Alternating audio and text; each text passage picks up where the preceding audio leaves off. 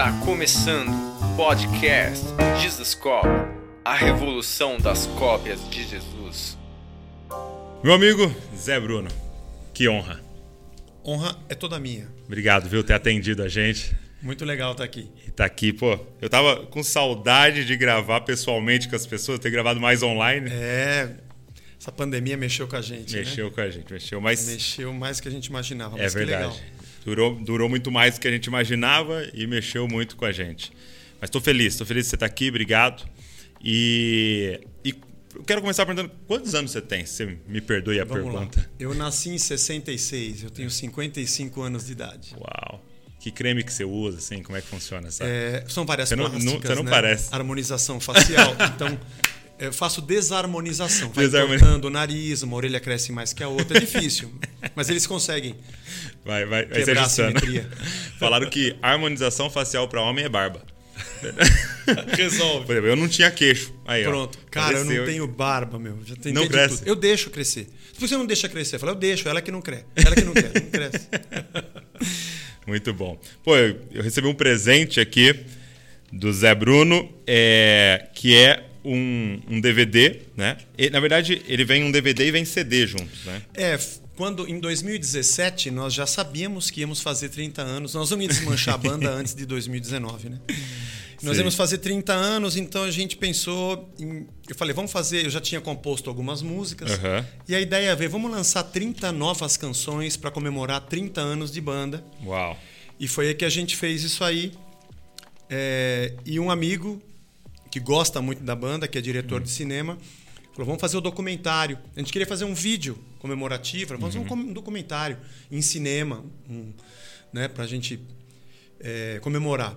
E ele produziu o documentário, foi muito legal. Foram uns dois anos e meio de captação, história, material. É. E teve que fazer uma viagem para os arquivos, né? Tudo. Nós temos arquivos pessoais, amigos Incrível. que também têm, né?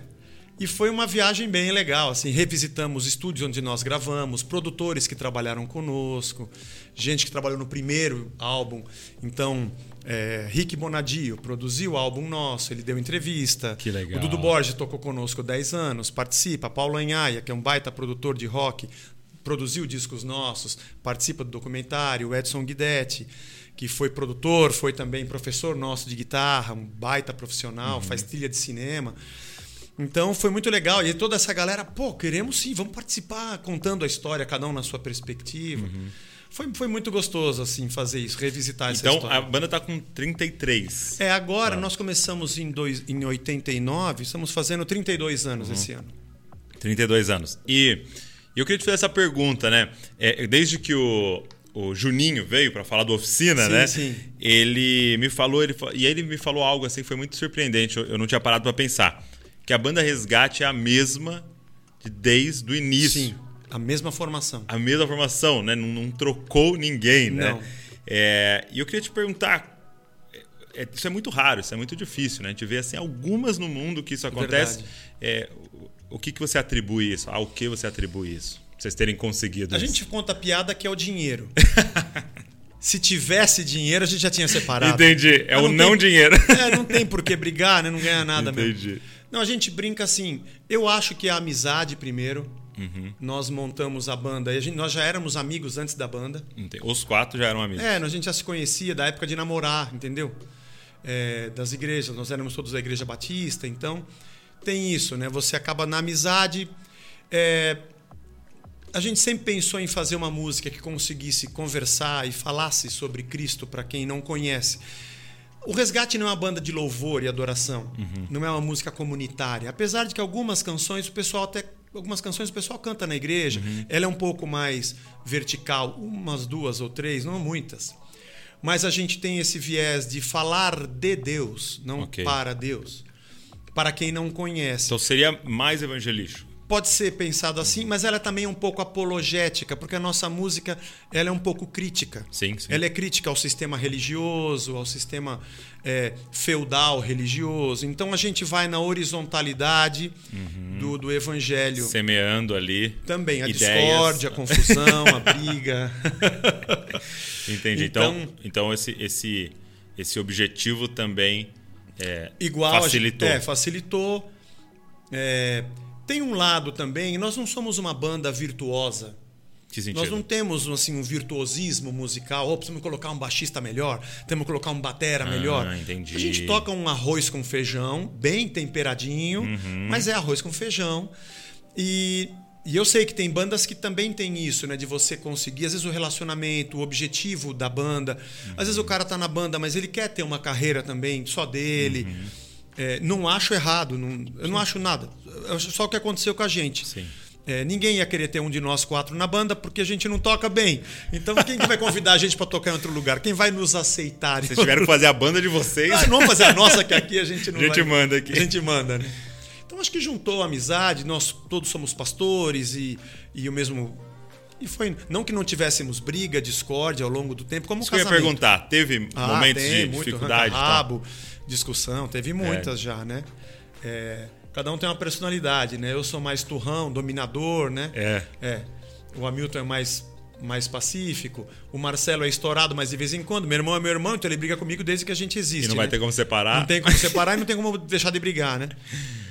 Então, acho que é por isso. Acho que foi esses- isso que acabou dando certo. Nem sei se isso é o- se existe um certo, Exato, né? é. Essa é a nossa história, né? Que e legal. nós ficamos. E agora também, depois de velho, a gente vai mudar É. agora. A diferença que teve foi que o Dudu Borges entrou na banda, Uhum. tocou conosco 10 anos, é, mas a carreira dele de produtor se tornou muito grande. A ponto dele não ter como nem acompanhar a gente para tocar, né? Então ele acabou se desligando da banda, seguiu a carreira como produtor. é, Jorge Mateus, é, é, como é que chama aquele? Michel Teló, né? Todo o- sertanejo universitário é a criação dele.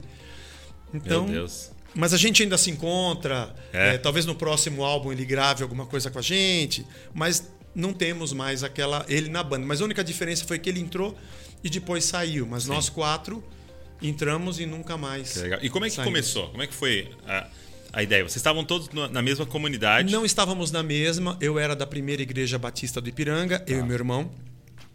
O Hamilton da, primeira, da igreja batista em Carandiru, que é um bairro da zona norte de São Paulo. Tá. E o Marcelo era da Vila Maria, que é um outro bairro da zona norte. É, Todos em igrejas batistas. Dudu Batista. Tá. Né? E, assim, eu comecei a namorar com a minha esposa hoje, que era da igreja do Carandiru, do Hamilton. Uhum. É, aí trocou o pastor da igreja que eu tava. Eu falei, ah, acho que eu não vou ficar mais aqui, eu vou para a igreja da minha namorada. Aproveitou. Aproveitei e fui para lá. E lá eu conheci o Hamilton, que tocava guitarra no louvor. Começamos a ter aula com o mesmo professor de guitarra, trocar figurinha. Vamos montar uma banda? Vamos. Nisso, o Marcelo, que era da Vila, da Vila Maria, da mesma forma tinha vindo para aquela mesma igreja. Então o Marcelo tocava baixo, nós dois tocávamos guitarra, o meu irmão toca bateria. Depois meu irmão até acabou indo para lá também. Então nós montamos a banda assim. Entendi. Na época fazíamos cover do, do Striper, é, uma música do Petra, músicas do Rebanhão. Olha e só. começamos a fazer as nossas também. E era e, e vocês o ambiente de tocar de vocês era a igreja? Era igreja. Era culto de jovens, Culto era de jovens.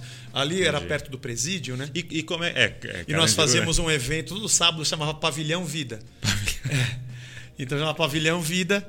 E a galera da Zona Norte ali, é, não era uma igreja muito grande, mas ficava lotada, vinha molecada É. tudo quanto era lugar. Porque era uma coisa assim, pô, uma banda de rock tocando. Não era também muito comum Não, ter isso, nada né? comum, né? É. Então eu ia te perguntar assim, como é que era pra igreja? Foi, foi tranquilo? Nós éramos. Nós, a igreja tinha tido um pastor, eu não cheguei a ser ovelha dele, mas a gente era muito amigo, porque eu ia lá pela minha namorada, que é o pastor Eduardo Melo, era da CEPAL, missionário. Depois ele é moçambicano-português, né? Depois ele voltou para Moçambique, ficou até poucos anos atrás, se aposentou na missão. Hoje ele dá aula de teologia em Portugal. Uau. É muito querido. E ele tinha uma cabeça muito aberta para esse movimento da cultura como missão. Como Isso missão, nos né? anos 80. Então a igreja do Carandiru era muito aberta para música, já tocavam bateria. Então, isso É. que eu tava pensando. A igreja que eu estava era um pouco mais tradicional, Convenção Batista Brasileira, mas podia tocar bateria no salão da mocidade. Né? É. Ali podia. Aquele ambiente. Vamos pôr eles ali, Vai. né, quietinho. Quando, a gente, quando eu fui para lá, nós começamos ah, o trabalho e, e a igreja era muito receptiva, já estava acostumada. Né? Uhum. Então nós não tivemos oposição quanto a isso. Tá. E depois, assim, depois houve o. No filme a gente conta um pouco disso. Houve algumas mudanças também na igreja, o pastor foi. é, a igreja batista toma outras. Ela tem a sua independência. nós nos mudamos, saímos dali, nós não éramos pastores, não éramos nada. E fomos então para a época, para a Igreja Renascer, que estava bem no comecinho. Bem naquele início, Aquele né? início, antes de Evangelístico começar o ali. gospel, aliás, não via nem movimento gospel Sim. ainda. Mas tinha as reuniões de segunda-feira, tinha aqueles evangelismos. E nós já estávamos tocando antes de ser de lá, porque souberam que a gente era uma banda e convidavam. Entendi. Gente esses tocar. de segunda-feira? É. Aham. E depois ela também mudou um pouco a característica na teologia e em Sim. tudo. Foi quando a gente acabou depois se desligando. Mas houve um período ali muito importante. Então vocês eram convidados para ir lá. Tanto que o, o Juninho se converteu em um desses cultos, o Juninho Só que o Juninho foi no tio Cássio. E você. e não, não, eu digo assim, mas foi quando ele visitou um, um primo dele, acho que morava em São Paulo, e ele foi um desses cultos. E ele até falou, e o resgate estava tocando. É falei, mesmo? Cara, isso é incrível, Caramba. né? Porque ele foi do tio Cássio. Isso, ele era do tio Cássio. Tio Cássio foi uma, foi uma comunidade, assim, ainda é, né? Uma igreja. Uhum, A tia Noemi que está lá dirigindo. Mas, assim, uma comunidade muito é, relevante para a juventude da época dos anos... Final dos anos 70 e anos 80. Sim. Com música, com rock, com... Né? E vocês tocavam lá também, Nós tocamos lá uma vez. uma vez. Foi o nosso, é, o nosso sonho. Porque eu ia lá toda segunda-feira. Eu batia cartão lá. Minha... Ah, você ia lá direto? Ah, de, de- de- dos meus 17 até os 23, 24 anos, acho que eu batia cartão toda segunda-feira. O Manga cantava lá. Manga, manga. Eu falava, pô, Manga, você é velho, né, meu? Eu sou, eu era novinho, ficava lá sentado. Era um lugar, um ambiente assim, uma sala, uma pilha de almofada gigantesca. Você chegava, catava uma almofada, punha no chão, sentava. Uau. E era, era assim. Era, foi, esse momento que viveu a cidade de São Paulo, dos anos 80, final de 70 e 80, teve o Pedra Viva, teve também a Renascer, teve o Realidade em Cristo, que era uma outra, que depois acabou não, não, não prosseguindo. É, havia um pequeno circuito de algumas igrejas que tinham aberto a cabeça. O Pedra Viva era do Banda Rara. Era uma coisa mais soul, mais black. Então a gente também ia lá tocar. A igreja deles era um cinema na Vila Mariana. Então algumas igrejas começaram a surgir assim, e nesse circuito muita gente surgiu, muita banda começou a aparecer, né? E, e, e aí vocês começaram a tocar, tocavam de segunda, participando do culto. E aí chegou um momento que vocês então, é, os quatro todos mudaram para lá e, e começaram a fazer parte. Aí passamos a fazer parte da igreja. Da igreja uma banda, mesmo. né? E aí, aí veio o pastorado, né?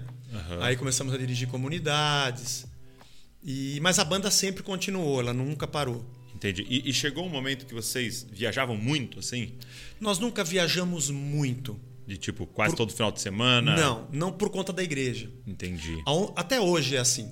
Uhum. Já aconteceu algumas vezes, assim, ó, nós vamos para o Rio de Janeiro, tem três, quatro igrejas que querem, toca quarta, quinta, sexta, sábado, mas domingo de manhã, ponte aérea, sete da manhã eu tô aqui, tô na igreja. Entendi. Mesmo quando a gente hoje toca no Nordeste, ah, tem um show em Natal, dá para fazer? Dá. Tem voo de madrugada?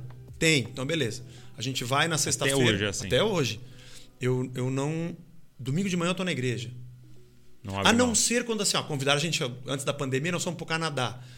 Beleza, não tem como eu estar domingo na igreja, Uhum. né? Então, mas a gente procura não, não negociar isso, né? Hoje, é- pastores mesmo, pastor de igreja, Eles estão visitar, com fazer você? batismo. É, sim. Ele- Eles estão com você lá? Na Casa Rocha? Então, nós começamos juntos, Uhum. né, a, a igreja. Não somos uma denominação Uhum. e não, não temos pretensão de ser. É, mas como a gente começou junto, a gente mantém o mesmo nome. Sim.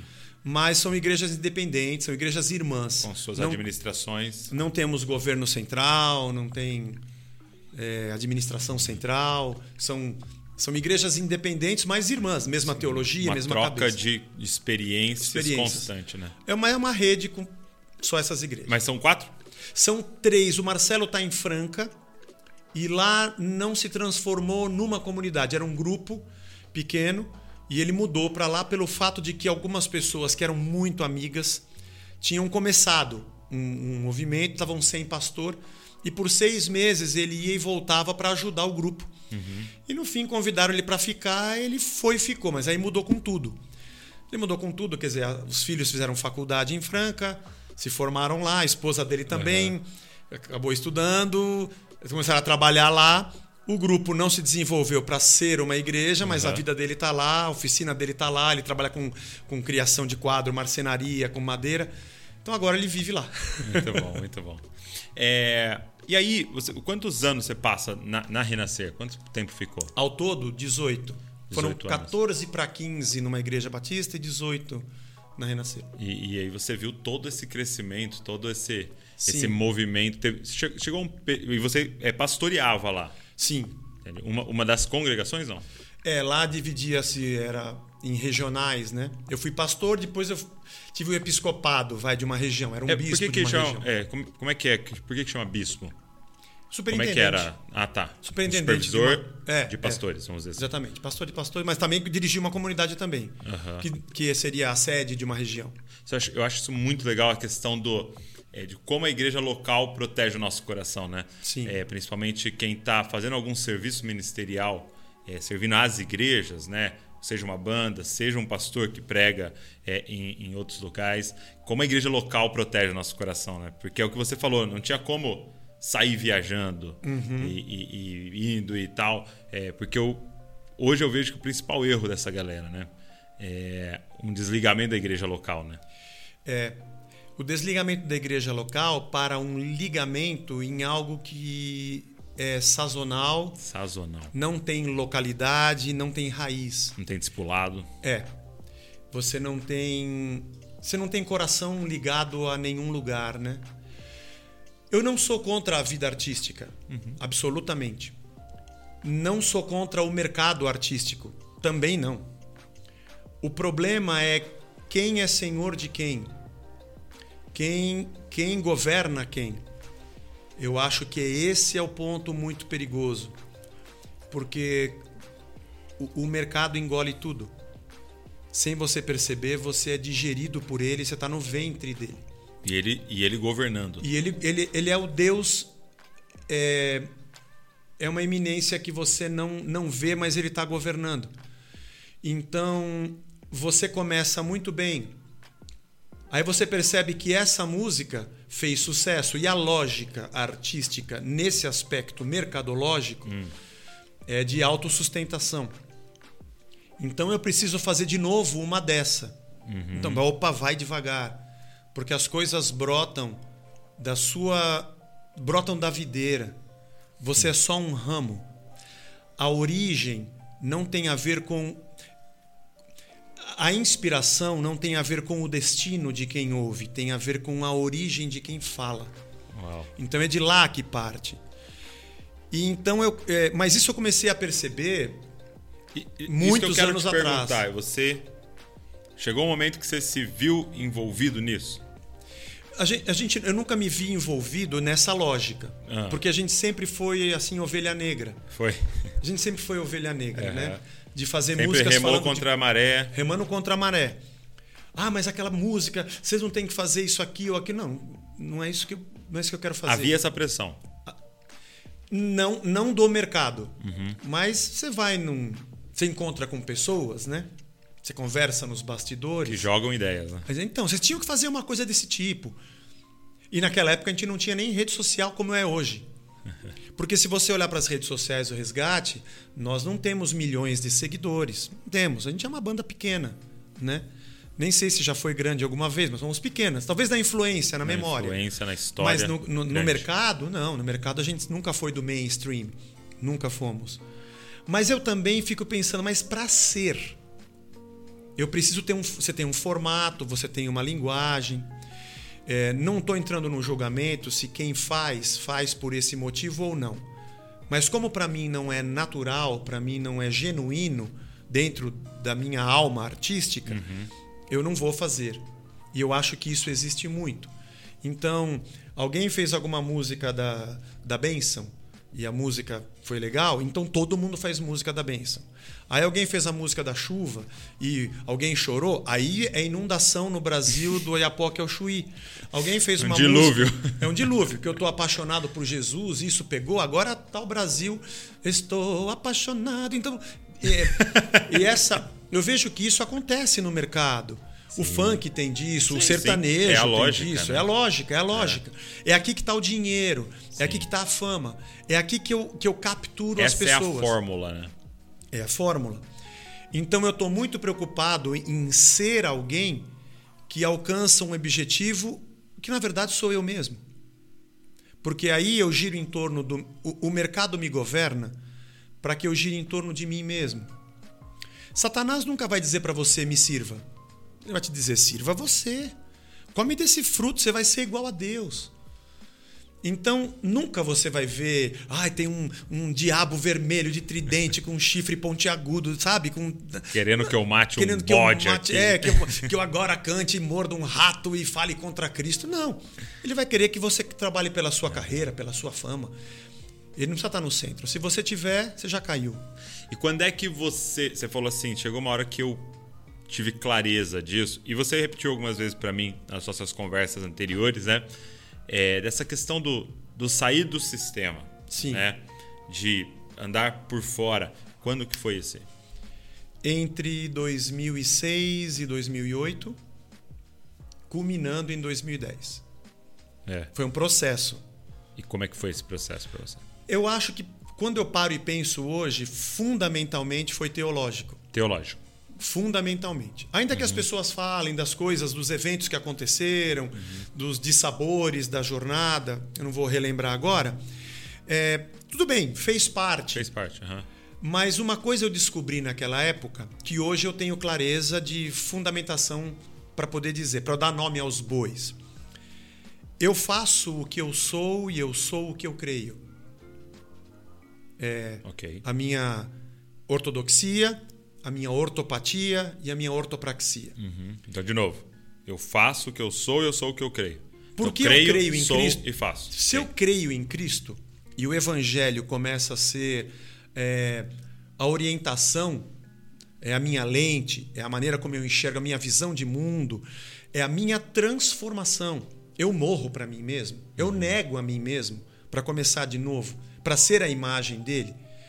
Aqui eu sou bem calvinista, eu, é, uma, é uma queda total, é uma depravação total, não, não sobra nada. Sem eu preciso ele, dele, nada. sem ele nada sou, eu sou um Morto. vaso. A glória não está no vaso, está no espírito. Então, eu só sou o que eu sou porque eu crio no que eu crio. E aquilo que eu passo a fazer é apenas a decorrência natural do que eu sou. Então, por que, que eu amo uma pessoa caída no mundo? Porque eu estava caído e ele me transformou. É, mas a Bíblia diz que você tem que amar o inimigo. Tudo bem, mas eu não faço porque está escrito que eu tenho. Porque eu não, não é uma questão de lei. É uma questão de transformação De natureza. natureza. Tiago, é uma nova natureza. É um novo nascimento.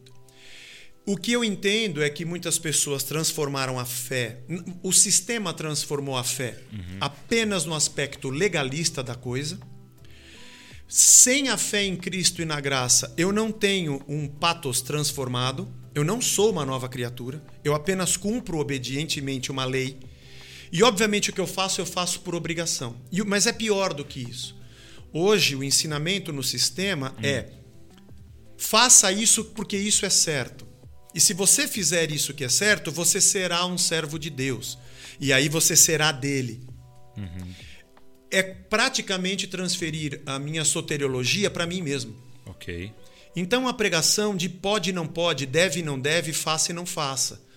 Eu até brinco nas redes sociais, quando eu abro as caixinhas de pergunta, eu não respondo sobre pode e não pode. É, Isso é. aqui é pecado ou não é pecado? Pode ou não pode? Devo ou não devo? Eu falo, cara, faz o que você quiser.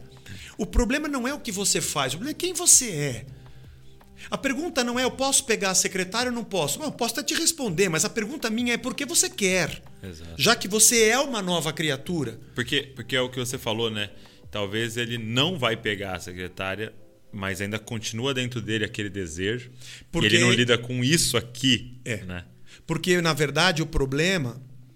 O problema de Deus com o ser humano não é o pecado que ele comete, é o pecado que ele é. É o É pecado. o né? estado de morte e de pecado que ele está. Raiz, né? É a raiz. Se isso, se eu não tiver uma transformação e um novo nascimento, eu posso até fazer o certo porque eu sou obrigado a fazer. Eu não adulterei, mas eu já olhei com desejo impuro. Você já pecou, não adianta você só fazer. Aliás, é muito mais profundo o sermão do monte. Não é, você não matou o seu irmão, mas você vive com ódio. Você já está morto. Na verdade, você foi engolido por um sistema chamado morte, que é o pecado.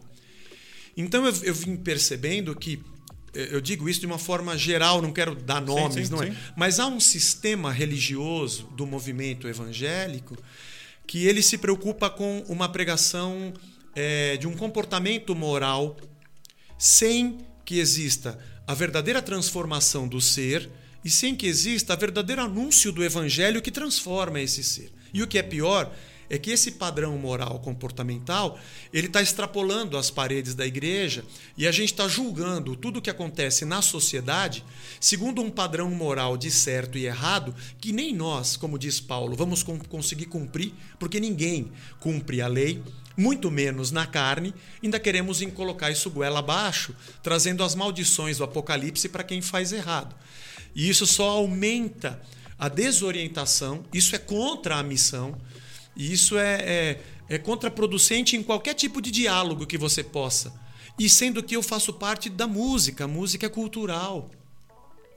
Na música você estabelece diálogos. Você, o, o artista ele é meio que a pele da sociedade. Ele, ele sente dores, ele traduz em palavras, em você peças, levanta, em levanta os temas, né? Você levanta os temas, mas por trás você tem, um, você tem que ter um iceberg, aquilo é só a ponta. Uhum. Porque por causa daquela música se abre um microfone para você falar do que você pensa. Agora, se eu estou só na pregação de um comportamento moral, eu sou uma vergonha alheia quando eu estou diante de um microfone, porque eu, só, eu, eu não tenho nada, eu não tenho transformação e eu não tenho conteúdo. Eu só tenho uma aparência. Mas eu acredito que a maioria das pessoas abraça o sistema que anda pelo contrário, porque de verdade conheceram a Cristo. Eu tenho que fazer? Tá bom, eu faço. É obrigado? Tá bom, eu obedeço. Mas você tentar viver o evangelho da graça que foi transformado numa lei sem que seja transformado na imagem de Cristo é insuportável. Chega um momento que a pessoa se sente sufocada e morta dentro de um lugar que se prega supostamente a vida de Cristo.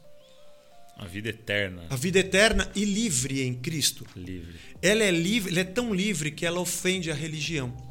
Porque a lógica da religião sempre foi, desde antes dos dias de Cristo, uma lógica de controle, de domínio, de cerceamento de liberdade, uma lógica, desde os dias do Antigo Testamento, arrecadatória, uma lógica de, de, de domínio depois dos saduceus, da aristocracia, é, você vai encontrar nos dias de Jesus uma lógica da religião que tem uma interlocução muito forte com Roma. Uhum. Então, é, e essas evidências estão ao longo de toda a história, da Idade Média, da modernidade, mesmo depois da Reforma, e hoje talvez voltou com mais força ainda.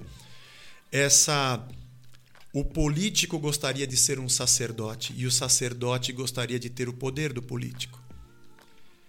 Então, isso está em todas as páginas da Bíblia. A relação do rei com o sacerdote tinha que ter um, tinha que ter um profeta no meio, batendo uhum. e quebrando os dois no meio.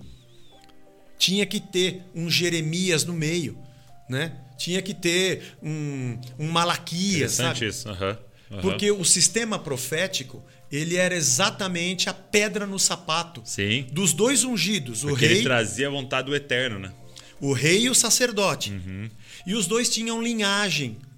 E a linhagem era monopólio, era oligarquia. Uhum. Mesmo que fosse fora da vontade. E aliás, era fora da vontade de Deus. Não precisamos nem inventar que Israel e Judá deram errado. A gente acaba o Antigo Testamento com as duas nações no chão.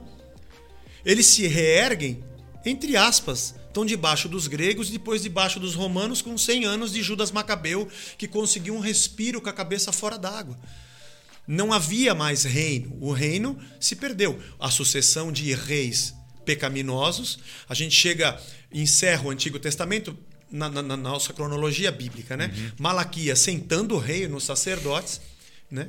E você tem os profetas já pré-exílicos falando da destruição e os exílicos e pós-exílicos profetizando sobre o nascimento da igreja e de um novo Israel que a gente vai entender em Romanos, que não é territorial, não é nacionalista, não é étnico. Ele é espiritual, ele é um outro reino de um outro rei. Uhum. Então, quando eu não entendo isso, eu continuo querendo trazer de volta aquela imagem veterotestamentária uhum. de um relacionamento carnal, humano e terreno, onde sempre as oligarquias querem se manter no poder humano. E o nosso reino não é desse mundo. Sim. E a gente enxerga muito isso hoje. E me parece que, de uma forma geral, o sistema religioso foi engolido por esse sistema. Então não é só a arte, numa questão mercadológica. Uhum, uhum, uhum. Você tem também o mercado da fé, Toda o mercado uma do poder. lógica por trás de tudo que vai se fazer. Eu interpreto isso como a metodeia. É isso que Paulo fala aos Efésios. Que que é As astutas ciladas.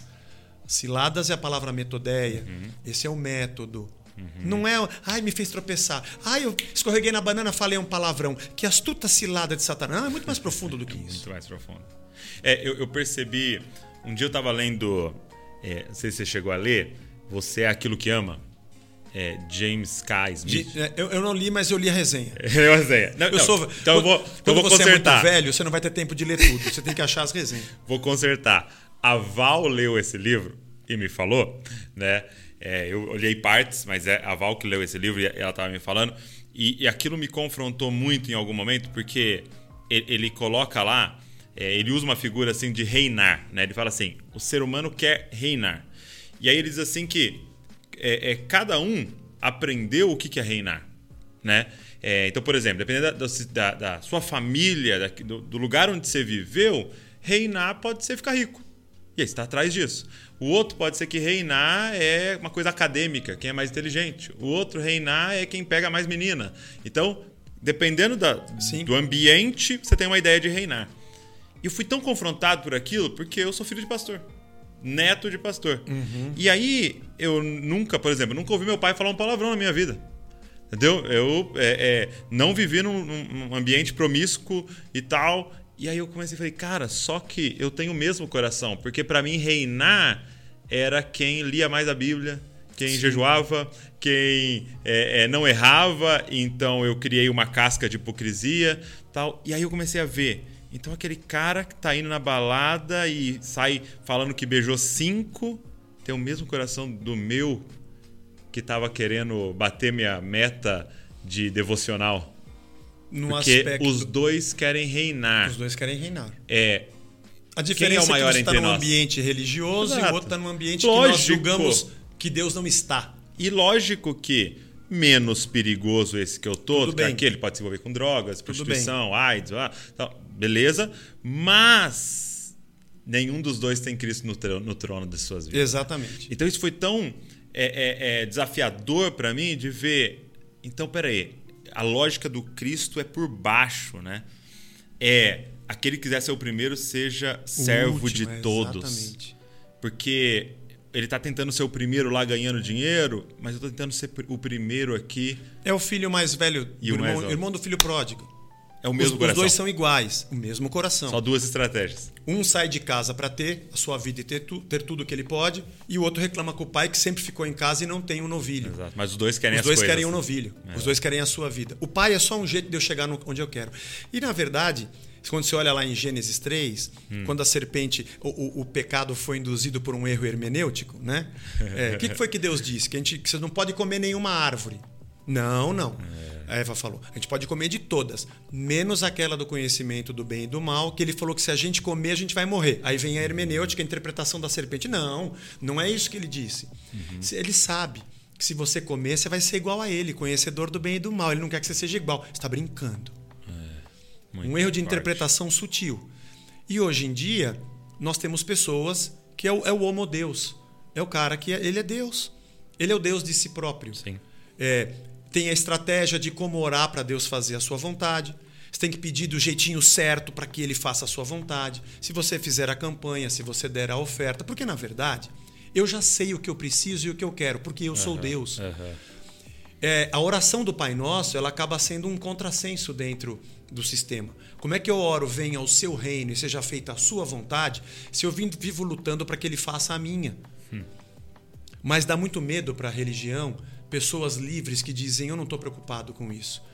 Eu creio no caráter de Deus e ele é bom. Se aconteceu o que eu espero ou não, eu estou na mão dele, ponto final. Seja feita a tua vontade. Seja feita a tua vontade. Eu não vou fazer mais para aparecer para Deus, porque não adianta. Ele lê meu coração. Uhum. De que adianta eu cantar bonito ou eu levantar minha mão? Ele está lendo quem eu sou. Deus não mora dentro de quatro paredes. Eu não vou para a igreja. Eu sou o corpo de Cristo. Uhum. Não importa o que eu faço lá dentro. Ele conhece todo o que eu sou desde que eu era uma massa informe. Olha que eu não estou falando de evangelho, eu estou falando dos escritos dos profetas, eu estou falando de, Salmo. do Salmo 139. Uhum. Sonda Deus, conhece o meu coração. A gente canta isso na igreja uhum. e saímos daquela porta e vivemos o contrário. Uau. Então eu me encontrei dentro de um, de um de uma coisa que eu falei, não é isso. Uhum. E eu comecei a perceber que a praxis dentro do sistema tinha um fundamento. E o uhum. fundamento era teológico. Entendi. Esse foi o ponto. Então, então não era nem denunciar só uma prática. Não era denunciar uma prática, porque, porque a prática tirar pouco uns importa. frutos daqui 30 dias está lá tudo de novo. Porque, porque a prática pouco importa. Ela é só o que você vê na frente. Se a pessoa faz o que faz, é porque ela é o que ela é e, e ela, ela, crê em outra coisa. O fundamento está mais atrás. E até o James K. Smith colocaria: e ela ama o que ela ama, né? Ela ama o que ela ama porque ela ama o que ela é. é ela ama a si própria. Ele, ele defende isso, né? Que nos ensinaram penso, logo existo. Mas ele diz a lógica das escrituras é amo, logo existo. Uhum. Eu sou o que eu amo, né? Exatamente. Isso é muito forte. E quando você pede para Deus cumprir a sua vontade e você louva a Deus porque ele faz o que você gosta, então você não ama a Deus, você gosta de você. Você não louva a Deus, você louva você. Se você agradece a Deus porque ele fez o que você quer, você não ama o que ele quer, você ama você mesmo. E muito da nossa canção e do nosso chamado louvor é uma adoração a si próprio. Eu vou vencer, eu vou ter, eu vou conquistar, eu sou, eu vou, Deus me deu, Deus me honrou. Na verdade, quando eu louvo a Deus por Ele fazer o que eu quero, eu estou louvando a mim mesmo. Fui eu que dei ideia. É. E, e, é uma luta, é, é, é, uma coisa muito sutil. Parece que é, não é igual, mas é, é e daqui de, desse sistema é que, que a gente colhe todo tipo de aberração Deriva que você possa imaginar. Tudo. Deriva tudo daí. Eu, eu, você está falando, e eu lembrei um, um, dia que essas coisas entram em parafuso, né? Eu lembro que aconteceu um acidente de ônibus. Um grupo de jovens indo para um culto em uma outra comunidade e aconteceu um acidente de ônibus e morreu vários jovens. Um acidente de ônibus, muito trágico. Assim. Não foi do acampamento? Foi, não, não, foi no, no Pará. Foi lá, lá no Pará. Teve um, um, amigo. Teve um, acho que foi no Paraná, muito triste. Nós tocamos nesse acampamento na sexta-feira, na abertura. Sério? No domingo nós vimos a notícia. Quando eles estavam retornando. Retornando para as igrejas, houve um acidente. Meu Deus. Ligamos para as pessoas que tinham nos convidado, oramos por eles nas igrejas, muito triste. Mas continue. E, e foi, foi lá, foi no Pará e, e aconteceu esse acidente, né? E, e, morreu vários jovens da igreja. Então, você imagina, fazer um velório de vários jovens. Puxa vida. Mas eu lembro do pastor me contando, cara, uma mãe pediu para dar testemunho no meio do culto, aí ela falou assim: Poxa, queria agradecer muito, porque Deus é bom, é, protegeu e meu filho não morreu. Aí você fala: Então, se ele é bom por causa do seu filho não ter morrido, ele é ruim. E os outros 20 que morreram? Então a, a conta não fecha na nossa teologia. Não fecha porque ela é meritória. É, ela é meritória.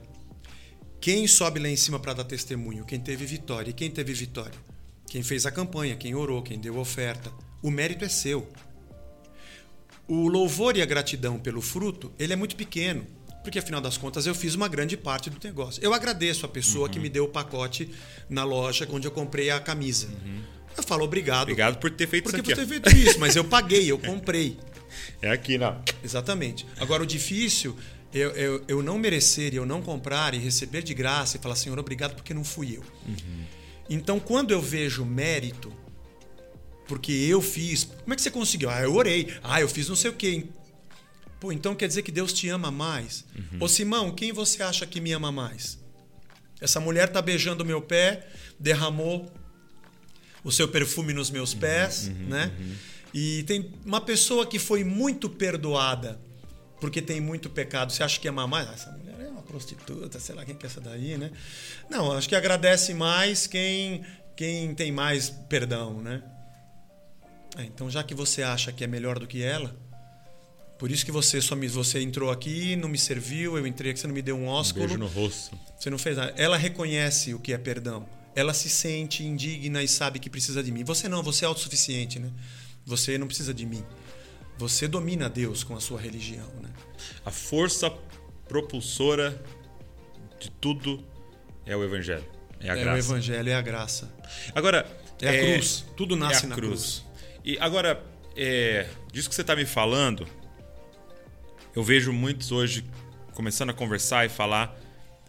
Porque, para mim, o que você está me falando tem muito a ver com a palavra legalismo, religiosidade. Sim, né? sim. É, é, talvez mais do que isso, mas está ali. Como é que a gente faz para não ir para uma graça barata? Que Bonhoeffer vai é, denunciar ali. Uhum. Sim. É, Pode parecer simples demais, Hum. mas é o novo nascimento.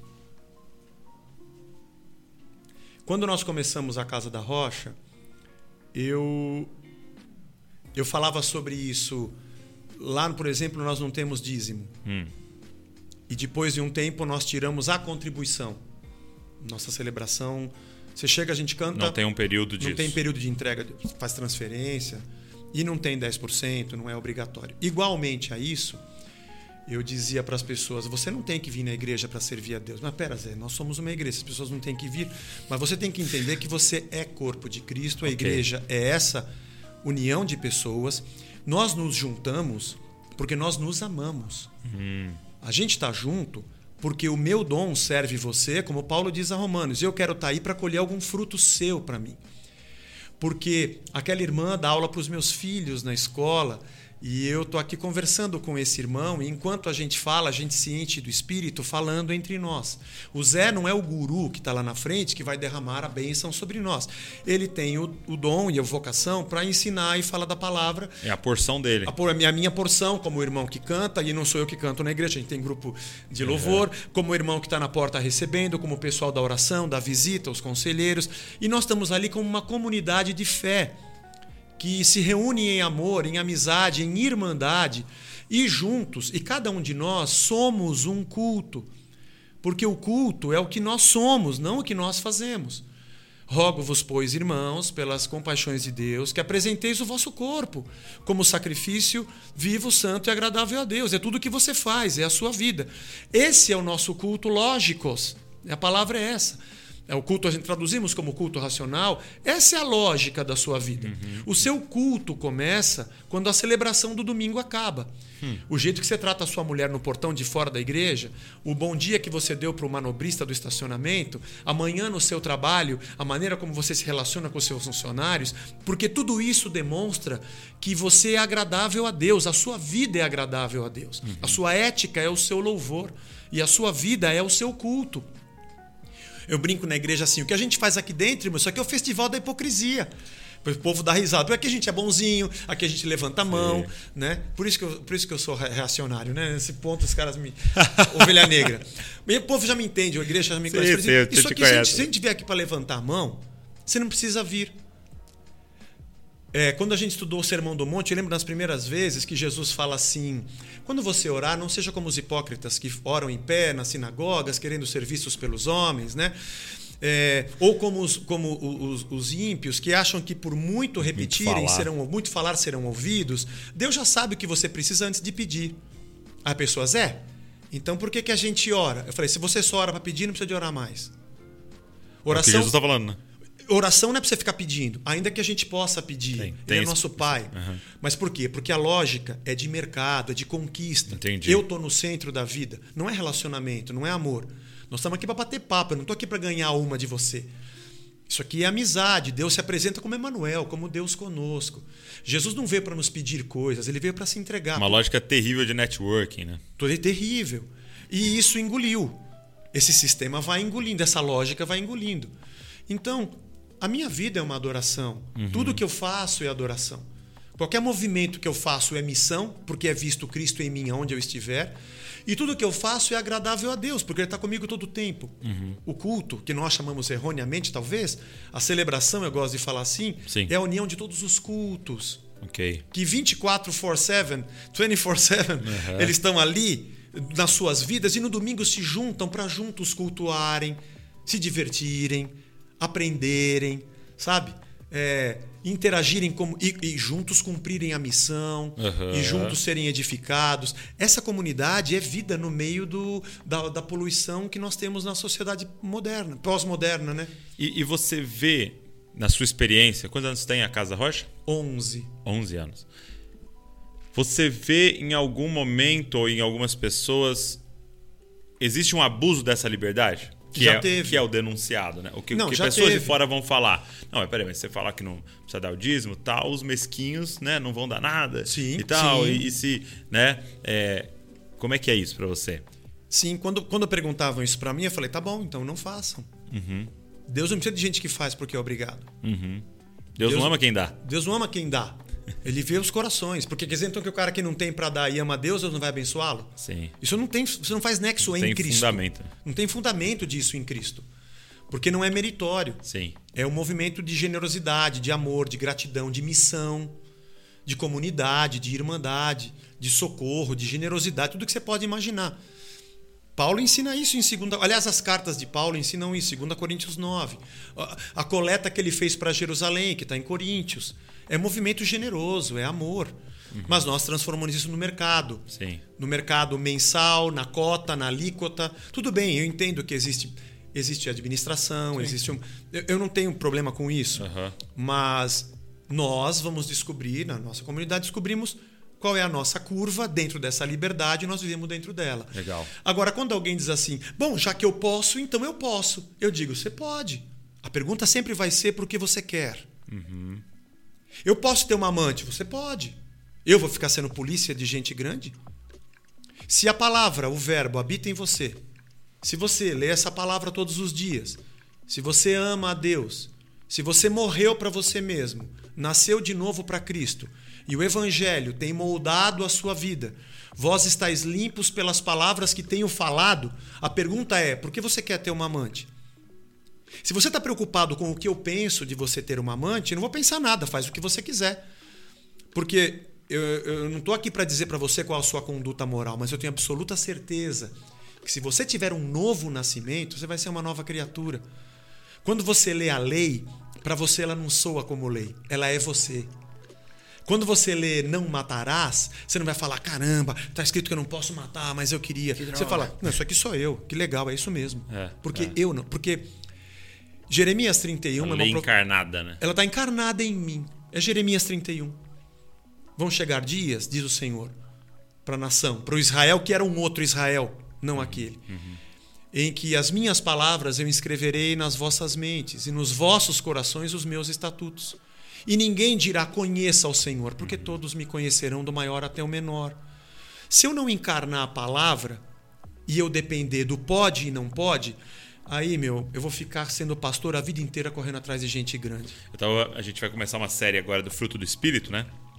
Gálatas 5, e eu estava ouvindo uma, uma reflexão sobre tal, e eu achei interessante esse pastor dizer que é, Paulo coloca a ordem de ponta cabeça de todos os outros lugares que é essa lógica né, da maturidade cristã, tá? Né? Porque ele começa com amor. Sim. E ele termina com domínio próprio, né? E ele falando disso, de tipo, domínio próprio é a porta de entrada, né? Porque onde a gente quer chegar é o amor. Né? E aí ele falando exatamente disso, sabe? De, de Paulo colocar que a lei é um tutor. É, é- é como uma criança com alguém ali assim, Gálatas 4, é beleza, aí. ela tem o seu valor, o seu momento, mas a gente quer chegar naqueles que conhecem o pai, sabem o desejo do pai e têm um prazer de representar o pai, né? É, É, em ser o filho do amor, né? O amorzinho. É, exatamente. Nós somos os aí, né? filhos do amor, somos filhos da luz, Sim. Né? Mas nós queremos sempre, mas a- a- o sistema quer sistematizar a fé. Uhum. Então, a fé tem um mercado na mer- mer- é mercadológica, tem Uhum. uma lógica de mercado para manutenção de si própria, da lógica da religião. Sim.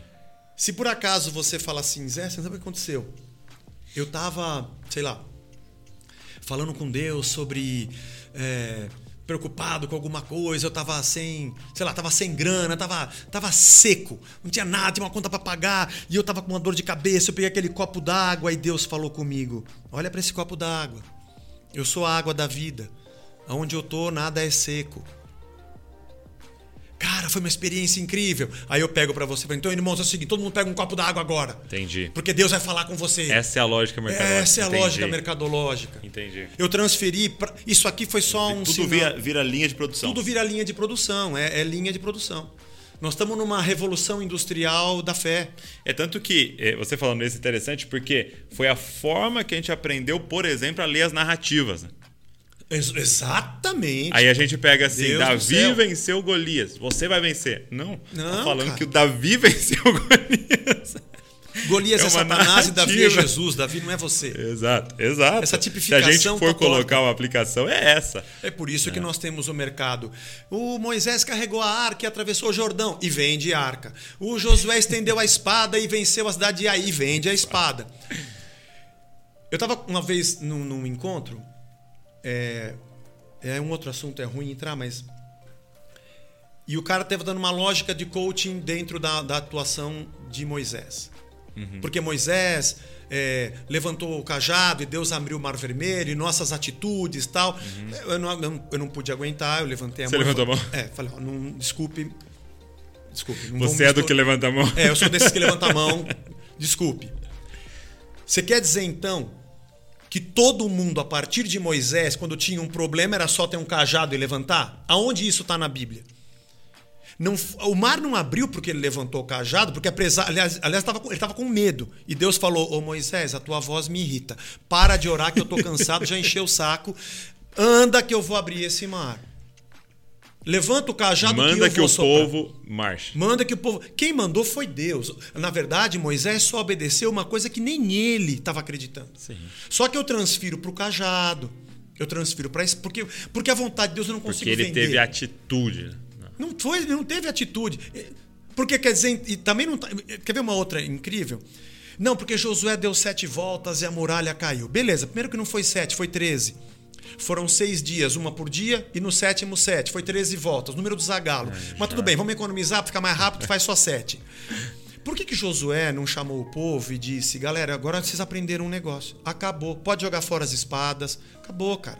Vamos de cidade em cidade. Toda cidade que a gente for é só dar sete voltas. Mas ele não fez isso.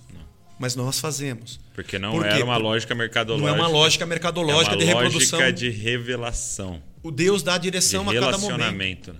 Vou te dar uma outra que essa é que eu mais gosto. Paulo, nas suas viagens missionárias, não vou me lembrar agora se foi em Éfeso, as pessoas traziam peças de roupa, ele orava, punham sobre os enfermos, eles eram curados. Fantástico, que coisa incrível. Quando Paulo escreve a epístola aos Coríntios e ele fala sobre os dons, ele poderia muito ter bem escrito, galera, agora eu vou falar sobre cura, presta atenção. Aham. Fácil. Dom do paninho. Dom do paninho, é só você orar no pano que a pessoa é. O próprio Paulo, que viveu a experiência, não fez da experiência um negócio, um mercado ou um- um- uma tentativa de reproduzir aquilo que só o Espírito produz. Então você está falando não só sobre vender, não, não só sobre. Não é só sobre o quando- comércio. porque é, quando as pessoas ouvem, podem pensar assim: ah, o pastor que rouba, o pastor que é Não, não, mercenário. não, não. é uma lógica. Entendi. É uma lógica religiosa onde. Agora eu vou entrar na minha, na minha seara. Tá. Tá? Eu não tenho nada contra essas coisas, mas presta atenção. A luz tem que ser baixa. É legal, baixa a luz pra gente colocar. Não tem problema, mas eu acho que aquela é a lógica. Entendi. Só funciona ser. É. Quer ver uma coisa? Vamos cantar. Quando canta essa música, Bom, o povo é, chora. O céu desce. Na décima vez que você cantar, o povo vai estar de saco cheio daquela música porque todo mundo que você canta não é a música. Eu- Aí você vê o cara que no DVD que falou aquela frase no meio daquela música. Aí você canta aquela música e fala aquela frase que nem ele, tentando. Eu quero, eu quero reproduzir um ato, uma praxis, para colher frutos espirituais quando o caminho é contrário. Porque pode ser. O Paulo Borges tem um exemplo. É. E eu sou engenheiro civil de formação, eu não sou Verdade, pastor. verdade, pastor veio depois. Quando ele deu esse exemplo, eu falei, E ele também é engenheiro. né? ele também é engenheiro, é, ca- cabeça de engenheiro. Eu falei, ah, esse cara. É isso! Ele falou assim: qual a diferença entre o ventilador e o moinho? Hum. Quando você olha, os dois estão girando, Sim. mas eles têm princípios diferentes. A diferença do princípio motriz e do princípio motor. Hum. O moinho tem um princípio motriz. Ele só gira se soprar o vento. Se o vento sopra da frente para trás, ele gira de um lado, de trás para frente ele gira de outro. Se sopra para lá, ele vira para cá e vira para lá. E se não sopra, ele não gira. E quando ele gira, ele produz energia. Uau, Esse é o moinho. Já entendi. Agora o ventilador é o contrário. O ventilador, você não precisa esperar o vento, ele produz vento. Ok. Então você e você não produz energia, você consome energia. Meu Deus. Você, e, e- você escolhe o quanto ele gira, o quanto ele sopra e para onde ele sopra ou se ele fica soprando tudo. A princípio, parece que os dois estão movimentando igual. Aí você entra num ambiente religioso Tá e tá uma ventania desgraçada. E você tá gastando energia, Meu consumindo gente. É um triturador de carne. Canta assim, prega assim, ora assim, fala essa música, põe aquilo, agora acende, agora pisca, agora toca, agora faz solo, agora só vocês. E eu tô tentando produzir vento. E de uma certa forma, quando você entra e fala, rapaz, que ventania, aleluia, beleza. Mas com o tempo, você não vai ter mais energia. Porque você está produzindo aquilo. E, aí, você acha que Deus não fala? Deus fala onde Ele quiser. Ele Você quiser. acha que Ele está no meio disso? Deus não está conosco. Nós é que estamos nele. Nele vivemos, nele existimos. A misericórdia dele é tão movemos. grande, né? Ele está em qualquer lugar. Nós é que estamos nele. Ele não se preocupa com isso. Isso não significa que esse sistema esteja certo. Nós, então, na igreja, eu sempre digo isso, gen- gente. Tem domingos que a gente chora, tem domingo que a gente ajoelha. E tem domingo que a gente acaba e fala: Bom dia, irmão, vá com Deus, Deus te abençoe, um bom domingo. Aham. Porque não sou eu que produzo, é o Espírito. Não é, o, não, é, não é o quanto eu. Só que quanto mais ele se movimenta, mais ele me energiza. Troca vento por espiritualidade. E ela, um gasta energia e o outro produz energia. Porque tem dias que Deus vai falar com, Mois, com, com Elias no cicio, no vento tranquilo. Não estava no terremoto, não estava em nenhum lugar. Tem dias que ele vai falar com você num mar aberto, sabe? E tem dias que você vai olhar para a sarça, ela queima e não pega fogo. E tem dia que É passa. um sonho. Tem um dia que é. É? Passa uma pessoa, fala uma frase e Deus fala isso, e você, caramba, você assiste um filme que não tem nada a ver, sim. sabe? E, e Deus fala com você. Quantas vezes eu não fui abençoado em aconselhamentos? nem, nem me fala. Só nem imagina. Uma vez eu estava aconselhando um irmão da igreja, um senhor, já está na glória. E, e a gente conversando, ele, ele é era mais velho do que eu, mas a gente era muito amigo e ele falou um monte de coisa da vida dele. A gente se conhecia há muitos anos. E ele falou algumas coisas que eu falei assim: Senhor, ele é muito temente a Deus. Né? Ele está preocupado com isso porque ele, ele te- te- tem temor. E a gente aconselhou, conversei. E no final eu falei assim: vamos orar? Eu falei, vamos. Eu falei assim: então, irmão, ora você e, e ora por mim. Ora por mim, porque eu, eu quero viver a minha vida e chegar na sua idade e ter essas preocupações em Deus, na palavra. E ele falou: Mas eu vou orar por você? Você é o pastor? Eu falei: Quem disse que é o pastor que tem que orar? Eu fui abençoado no aconselhamento que eu dei a ele. Mas como é que você vai dizer isso para a religião, onde o mito tem que estar em cima? Ele que emana o poder, ele que reparte da unção, ele que dá, ele tem o que os outros não têm. Tipo assim, ele tem um, um Espírito Santo que é diferente do Espírito Santo dos outros. É uma versão tipo 2.0 Sim, e a gente está com a versão ainda antiga que não É. roda no nosso sistema. É esse tipo de, de, de coisa que para mim não encaixava encaixa. mais. E não Entendi. encaixa, na verdade não encaixa. Meu Deus. Muito bom. Muito bom. Agora, falando em sistema, se você me permitir mudar de assunto, é, você teve um período que se envolveu com a, com a política. Sim, E, pior fase da minha vida. É, como é que foi esse momento, essa decisão e, e, e como é que foi Foi estar um lá convite, dentro? né? foi um convite, Uhum, né? Tinha a ver com essa cosmovisão, uhum. não tem, tava dentro disso. Vai representar, vai representar o povo de Deus, vai representar a igreja, Poder servir a cidade, né? Servir a cidade, era, servir o era, povo. era qual cargo? é, deputado estadual. Estadual. Uhum. Ah, tá, eu tenho formação, né? Que legal. Aliás, eu fiquei pro- procurei saber onde que eu poderia atuar. Poxa, tem comissão de obras públicas, eu, eu posso atuar. Ah, engenharia, Poxa, né? que legal, sou engenheiro, é, eu sou cristão, Né? Tem, eu participei dessa comissão, participei da comissão de educação. Ah, legal, acho que eu, acho que eu posso. Né? Mas não era a minha vocação. Não era. Estar num lugar que você não foi chamado para estar é a pior Você ficou coisa. quatro anos. É, fiquei até o fim. Meu Quando Deus. acabou, eu entreguei a chave. Mas teve muitos dissabores, Sim. muita tristeza. E também foi bem numa fase desse, desse de despertamento. Ah, foi? Foi nessa fase. Nossa, eu fui nessa de fase? Eu fui de 2007 a 2011. Entendi. Foi exatamente essa Exatamente nessa fase. Então foi uma mistura de coisas, né? É, e, e- e o meio é um meio. Esse meio eu descobri que ele é exatamente igual à religião. Por isso que eu disse que o líder político quer ter o poder do sacerdote e o sacerdote quer ter o poder do líder político. E eles se dão muito bem juntos. Roma se dá bem, muito bem com os saduceus. Eles conversam a mesma língua, entendeu? Eles têm a mesma ética ou a ausência dela. Eu não estou dizendo que todo cristão é assim, eu estou falando que o sistema religioso é, sistema é assim. assim. Se ele engolir a tua fé, você está perdido.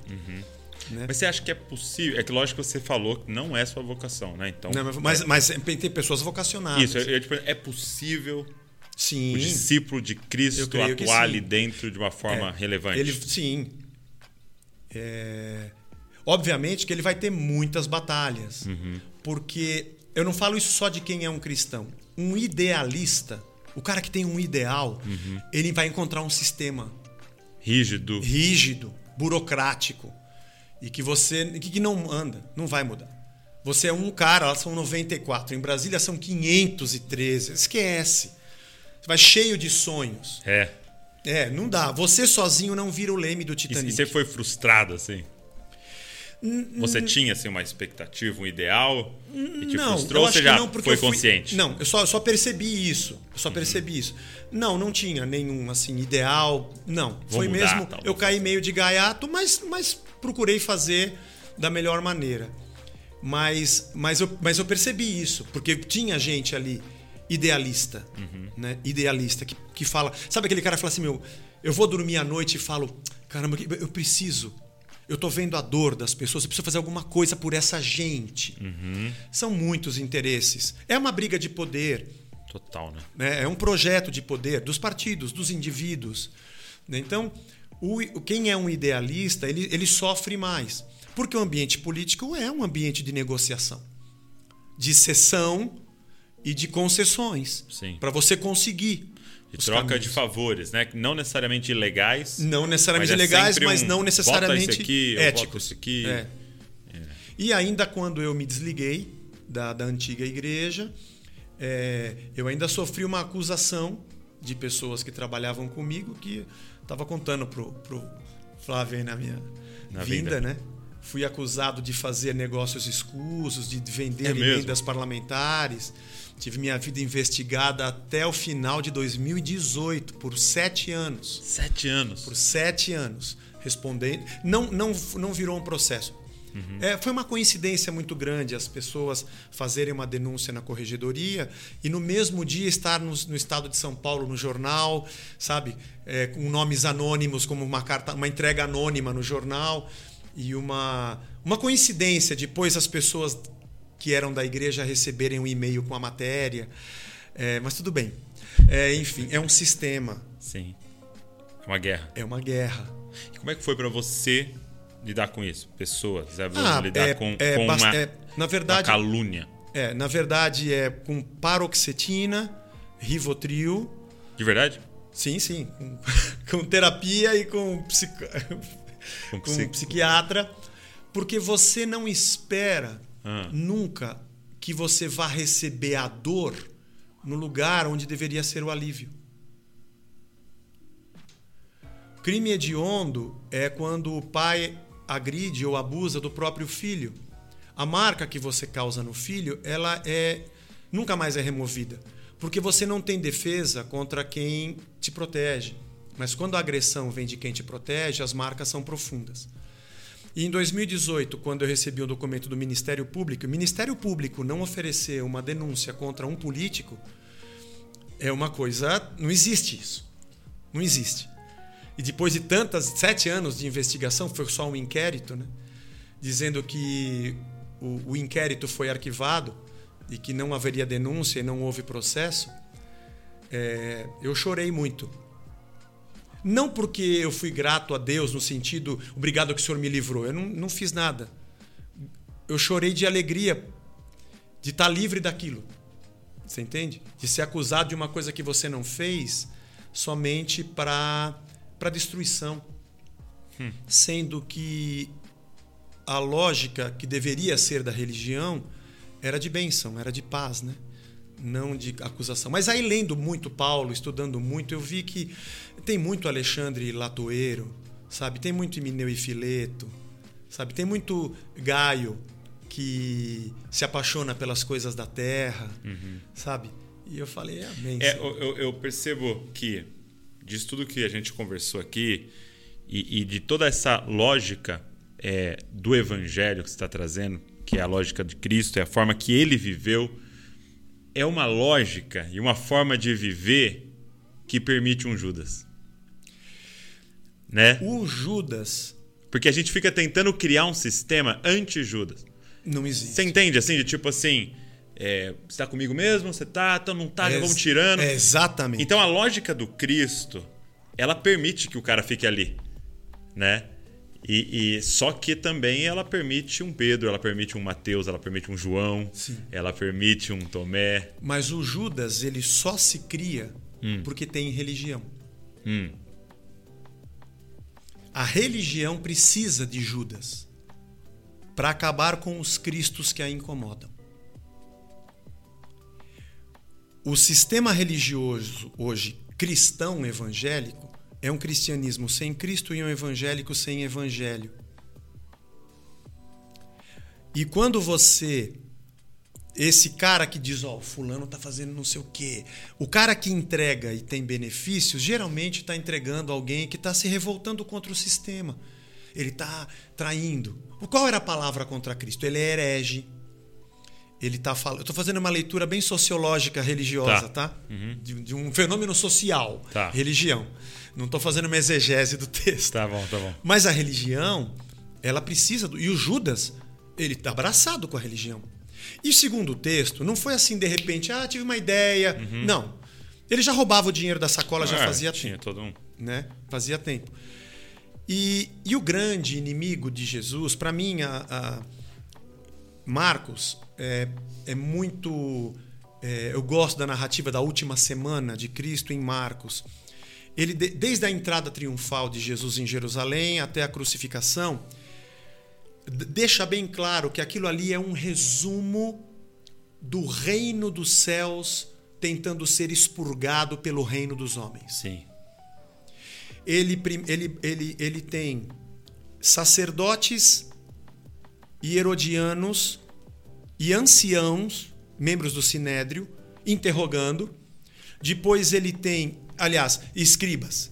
Depois ele tem herodianos e fariseus, que os caras eram antagônicos, juntos. Guerra. Guerra, juntos para falar para Jesus se, se devia pagar o imposto ou não a César. E por último vem os saduceus para tentar ver o negócio da ressurreição, a lei do levirato, a mulher casou com sete, quem a ressurreição. Todos eles estavam, e diz o texto é bem claro, que depois lhes enviaram, depois, eles estavam todos eles juntos, os inimigos estavam Combinando. juntos. O partido dos saduceus e dos fariseus estavam abraçados. Herodes fez as pazes com Pilatos no dia da, da morte de Cristo. Jesus enfrentou a potestade. A gente acha que a potestade é, ah, é o espírito potestade, é o espírito da religião, é o poder religioso, o poder bélico, o poder político e a aristocracia, o poder econômico contra o reino de Deus. Eles eram, eles tinham as suas rinchas. Mas a aristocracia dos saduceus iria se beneficiar. O sacerdócio e o templo, que era uma embaixada, era a única coisa de Israel que sobrou foi o templo. Tinha a sua própria moeda, o seu próprio câmbio e o preço do seu sacrifício. Era um belo negócio. A lei ia se beneficiar, as sinagogas iam se beneficiar, porque Jesus enchia a paciência nas sinagogas quando ele ia discursar. Para Roma também ia ser bom, eu vou lavar as minhas mãos, mas até que é bom eu não ter um outro rei aqui nesse lugar. O povo está pedindo crucifica-o e solta Barrabás.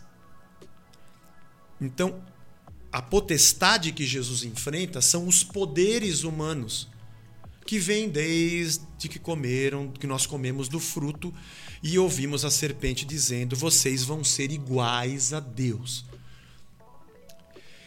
Quando Paulo diz a Romanos que toda autoridade procede de Deus, é porque a única exousia verdadeira da existência é o eterno. Uhum.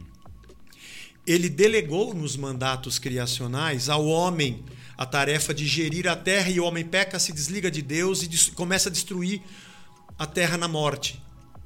E essa autoridade que está sobre os homens, ela está sendo mapeada, ela está sendo é, loteada. Você manda nesse pedaço, você manda nesse. Você tem o poder do exército, você intimida aqui, mas eu sou o político, eu que te ele, eu que te indico, então eu te domino aqui. Eu sou a religião, tudo bem. Você é religião, você tem o povo. Então eu te agrado aqui e você traz o povo para mim aqui. Uhum. Então você percebe. E isso, isso aqui eu não estou falando de agora. Eu estou falando da história do história. mundo. A história do mundo. Da humanidade, né? Se você for ler, se você for ler Daniel, como é que os sátrapas entregaram Daniel? Essa é a lógica. Política contra religião. O porquê Sadraque, Mesaque e Abednego vão ser jogados na fornalha. Por que, que os profetas eram perseguidos e Jeremias foi para a cisterna dentro de um barril? Porque o cara estava indo contra um poder que era, naquele momento, político e religioso ao mesmo tempo, que era a nação de Israel, o rei e o sacerdote. Então, se você olhasse para a história, para a Idade Média, não é diferente do que acontece hoje. Mas o interessante é que se você falar isso para alguém que está dentro desse sistema da religião, ele acha que você é o herege. Quando me perguntam quem está certo? É a direita, é a esquerda? Eu falo, gente, vocês não entenderam. Vocês foram engolidos por esse raciocínio e vocês estão se entregando a uma falácia. E vocês não perceberam que o reino da graça e o reino de Cristo, ele é superior, superior. e supra ideológico com qualquer uma dessas coisas. Mas só que é isso que é esse tipo de mentalidade que impera dentro da, da religião. Uau. Então, você andar à margem disso é muito difícil. Você anda com poucos amigos, você tem poucas pessoas com quem você consegue dialogar, né? E, e, e mas eu, eu, vou te dizer que a vida. Lucas 3. Como é que estava. Lucas começa a descrever para Teófilo. Eu estou pregando sobre Lucas esse ano. É uma série que se chama Meu Caro Amigo. Hum. Que é a carta Cara, de Lucas para Teófilo, Teófilo, um grego convertido. Cara, eu tô vendo aqui os judeus me falando, o cristão. Como é que é esse papo? Peraí que eu vou te contar. Quando chega no capítulo lá. 3, ele fala assim: olha. Se você tinha Herodes, tetrarca da Galiléia, você tinha Pilatos, você tinha Lisânia, você tinha Filipe, Eitureia, Traconites. Isso aqui é o poder de Roma. Você tinha Anás, Anás e Caifás. Quando Anás e Caifás eram sumos sacerdotes. Dois sumos sacerdotes? Dois. Mas a palavra de Deus estava com João Batista no deserto. Uau. Aí acabou, cara. E João Batista era filho de Zacarias com Isabel, eles eram da tribo de Levi. João Batista, o que você está fazendo no deserto? É para você estar tá dentro. Desculpe. Era para você estar tá dentro do templo, servindo como sacerdote. João Batista, de algum momento, ele chutou o pau da barraca. É. E ele foi comer, e ele não recebia o dinheiro que vinha do templo, nem o dinheiro de Roma. Ele não estava envolvido com isso. Ele foi para o deserto comer mel, tomar mel e comer gafanhoto e dizia: arrependei-vos porque é chegado o reino. Se você se arrepende, vai no templo e oferece um sacrifício. Aqui, acabou esse tempo. Está chegando um novo rei, um novo reino. Ainda era uma coisa muito nova, mas não vai ter mais sacrifício. Ele já é o anúncio de um novo reino. Ele batiza os caras que se arrependem, meu. Oh, como é que você não vai oferecer um novilho, trazer as suas primícias? Acabou. E o que a gente faz? Né? Eu sou soldado, se contente com o seu soldo. Sabe?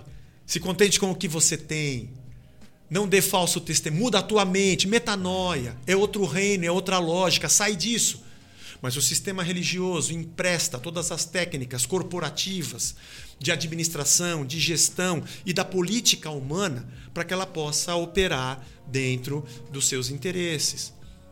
Então, quando você vê que João Batista estava no deserto e Deus diz, e, e, e Lucas diz, e a palavra? A palavra não tá. Anás e Caifás era sogro e genro. Só pode ter um sumo sacerdote quando o outro morre.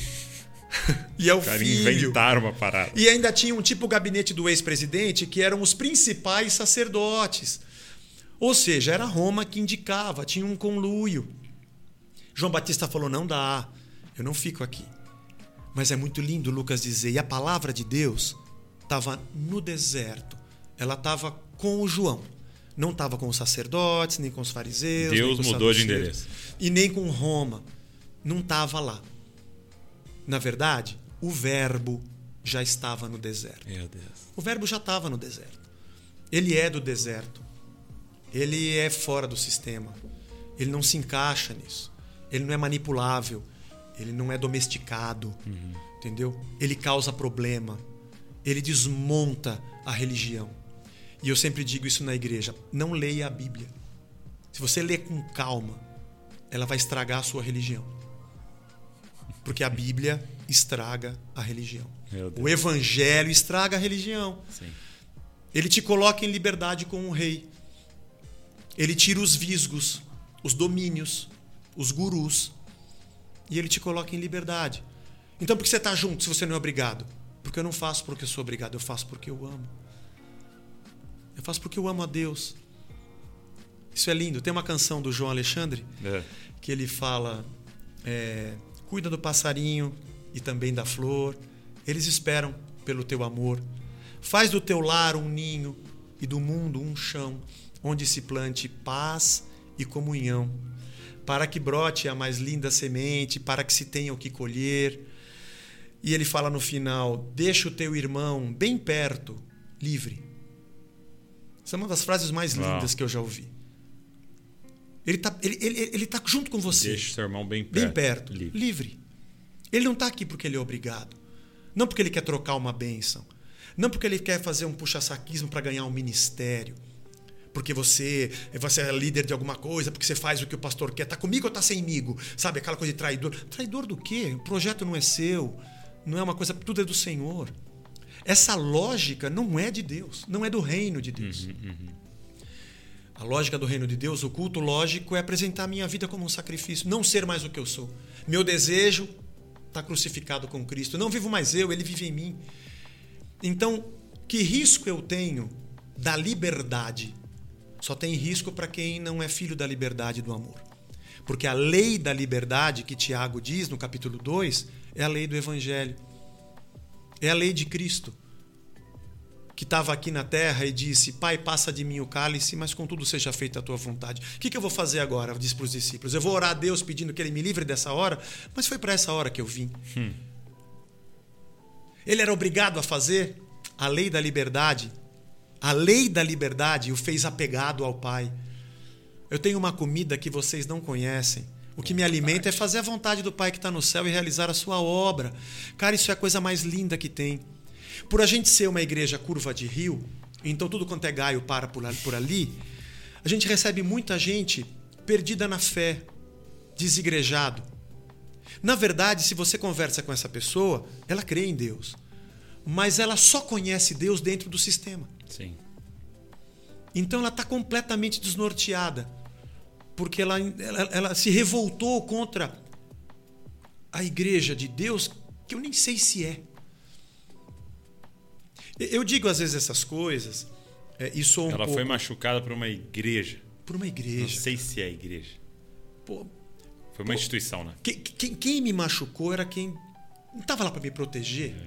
E o pior, eu vou dizer para você outro fenômeno, é que às vezes a pessoa que foi é, enclausurada, eu não sei se você já assistiu o quarto de Jack. Você quer voltar para o quarto porque você não consegue ter vida fora dali. Você só sabe o que é aquilo, né? E é interessante pessoas que às vezes chegam na casa e dizem: Mas aqui você não tem isso, você não pratica tal coisa? Práticas, religi- rituais. Você não faz campanha disso, você não faz aquilo. Eu falo: Não. Mas como? Como? Você acabou de sair disso. Você não consegue se enxergar fora disso. Sim. Deus está com você em todo o tempo. Aonde você orar, aonde você invocar o nome do Senhor, Ele está com você. palavra é viva, eficaz, ela é penetrante, ela vai separar suas das suas entranhas, seus pensamentos, desejos do coração, vontade de Deus, ela vai clarear as coisas, sabe? Nós estamos aqui, sabe? É, não, pode subir Muito aqui. Aqui não é um lugar ungido, é só um palanque para você me enxergar. Exato. Entendeu? Isso aqui não é o altar. Não, o altar é onde você colocava um animal. Apesar de eu ser um animal racional, eu não estou aqui para ser queimado. Sim, Nós sim. inventamos umas simbologias que sempre deixam as castas bem separadas. Uhum. E a gente sempre é Dalit.